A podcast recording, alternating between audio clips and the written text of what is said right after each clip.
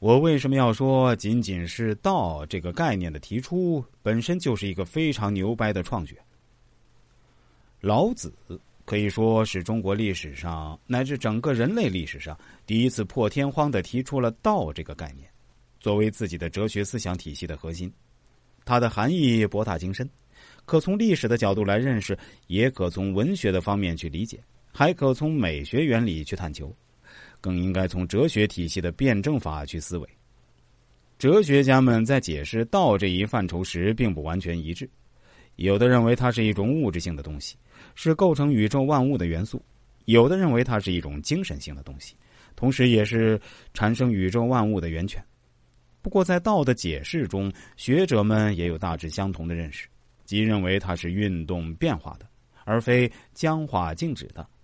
而且，宇宙万物，包括自然界、人类社会和人的思维等一切运动，都是遵循道的规律而发展变化。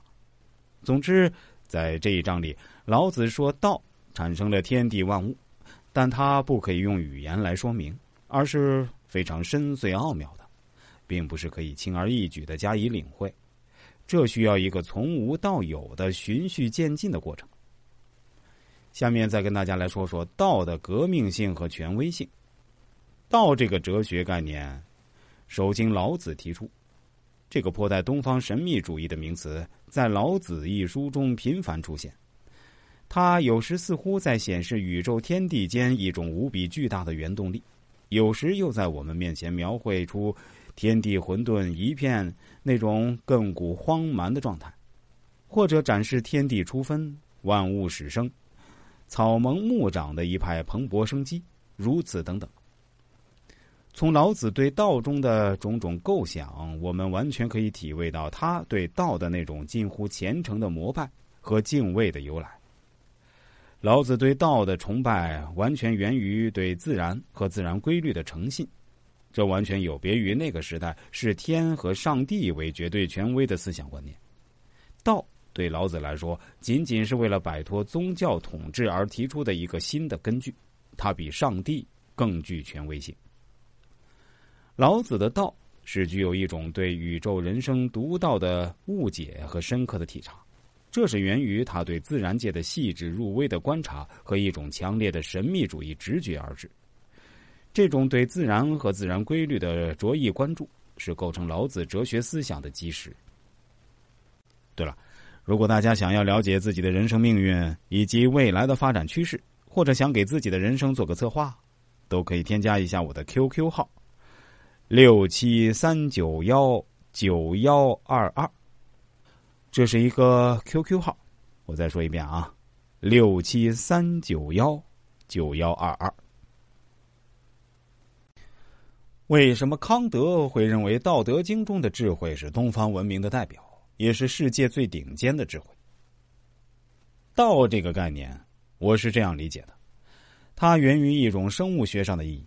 人类与自然的关系。无论在精神上还是在物质方面，从古至今都表现为一种近乎原始的依赖性，犹如婴儿这对母体。我本人作为一个命理师，也受益于对这个“道”字的理解，让我在面对顾客的时候多了一份平静与淡定。我们中国的古人曾经这样说过：“人穷则反本。”这个所谓的“本”，从更广泛的意义上讲，就指自然。这个人类和万物的母亲，屈原长诗《天问》为什么会提出许多对宇宙天体、历史、神话和人事方面的疑问？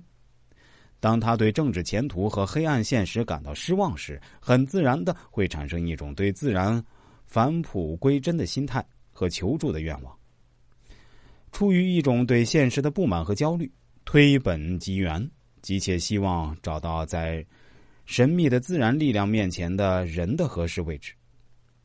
弗洛伊德的快乐原则说，论示了文明给人类带来的物质利益的同时，也给人类带来了精神上极为沉重的压抑，这是文明之一大缺憾。而他所说的人类天生的追求快乐的原则，也正是建立在人和自然和谐关系上。今天，人们在生活需求和文化思想方面涌动着回归自然潮流。不也是从更广泛的意义上解释了古代这些人对于宇宙自然竭力探索的原因吗？由此，我们也可以理解老子哲学里尊崇自然、否决知识、追求小国寡民的政治生活，以及对道淳朴本性和神秘的原始动力的渲染的历史原因所在了。春秋战国时期，王权上移，赔礼之命，政治体制和社会关系均发生了急剧的变化。而当时，现实社会中的氏族制度束缚着历史的发展，旧有的天命观和天道观同样也束缚着思想的发展。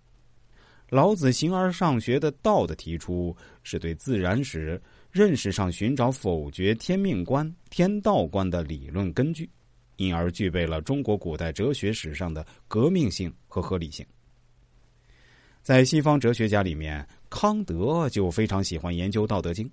在康德看来，《道德经》里的思想深度是人类智慧的最高级别。有意思的是，康德也看过《易经》，他认为《易经》中的智慧是仅次于《道德经》的，也是人类智慧皇冠上最耀眼的明珠之一。我不是一直说，我除了是个传统文化的研究者，还来自一个命理师家族的吗？那么，在下期节目里啊。我打算跟大家讲述一个我奶奶神奇的给人算命看相的故事，大家有兴趣听吗？